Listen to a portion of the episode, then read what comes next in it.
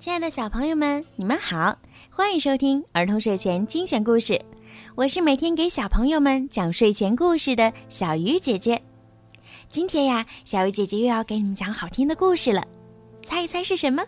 快竖起你们的小耳朵，准备收听吧。飞离鸟巢，在卷毛老师的班上很有趣。他的衣服很古怪，他的鞋子也很古怪。今天我们学习鸟的知识。凯莎和卡洛斯想看看知更鸟的巢，但他们一张图片都没找到。春天的时候，我看见过知更鸟，我从来没见过。旺达向窗外望去，两只知更鸟正从窗前飞过。孩子们，我们又要去旅行了。我们坐上神奇校车，出发了。那两只知更鸟飞到了市中心的公园里，我们也随后赶到。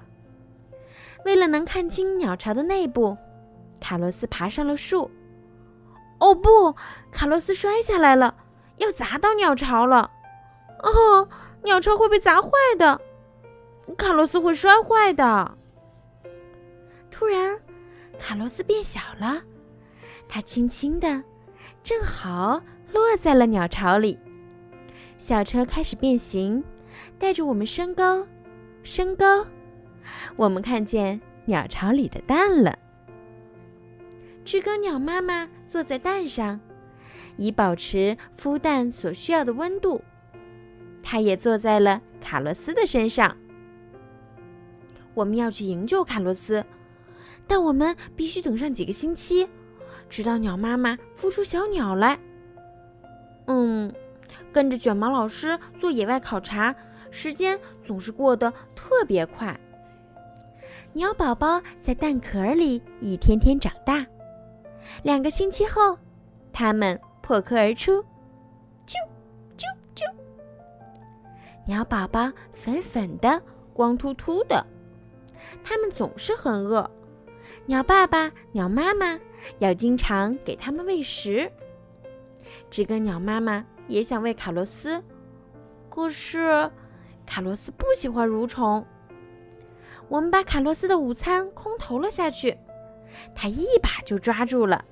趁知更鸟爸爸妈妈外出找食物的时候，一只蓝松鸦飞来了，它想要吃掉知更鸟宝宝。那只蓝松鸦完全不怕我们。幸好鸟爸爸、鸟妈妈及时回来，把它赶走了。为了救鸟宝宝，鸟爸、鸟妈跟蓝松鸦进行了激烈的搏斗。小鸟的身上先长出了软软的毛，这些毛叫做绒毛。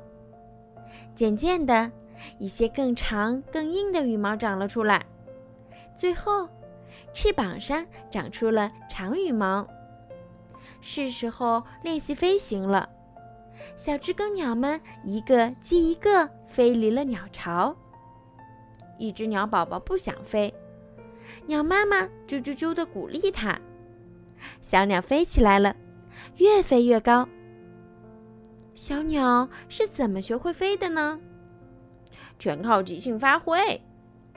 轮到卡洛斯了，鸟爸鸟妈开始朝他啾啾啾地叫着。哼，我真希望我会飞呀！卡洛斯也是这么想的。卡洛斯翻出鸟巢，一路往下掉。哦，救命！幸好卷毛老师正好赶到，卡洛斯安全落在了神奇鸟巢里。嗨，卡洛斯！哦，谢谢大家救了我。当神奇鸟巢落在地上，它又变回了我们熟悉的老校车。并把我们带回了学校。鸟儿回巢了，我们也要回学校了。谢天谢地，这真是一次很棒的旅行。我们很想知道下一次会去哪里。好了，孩子们，今天的故事就讲到这儿了。在今天故事的最后呀，小鱼姐姐要祝每一个小朋友今天晚上都可以做一个好梦。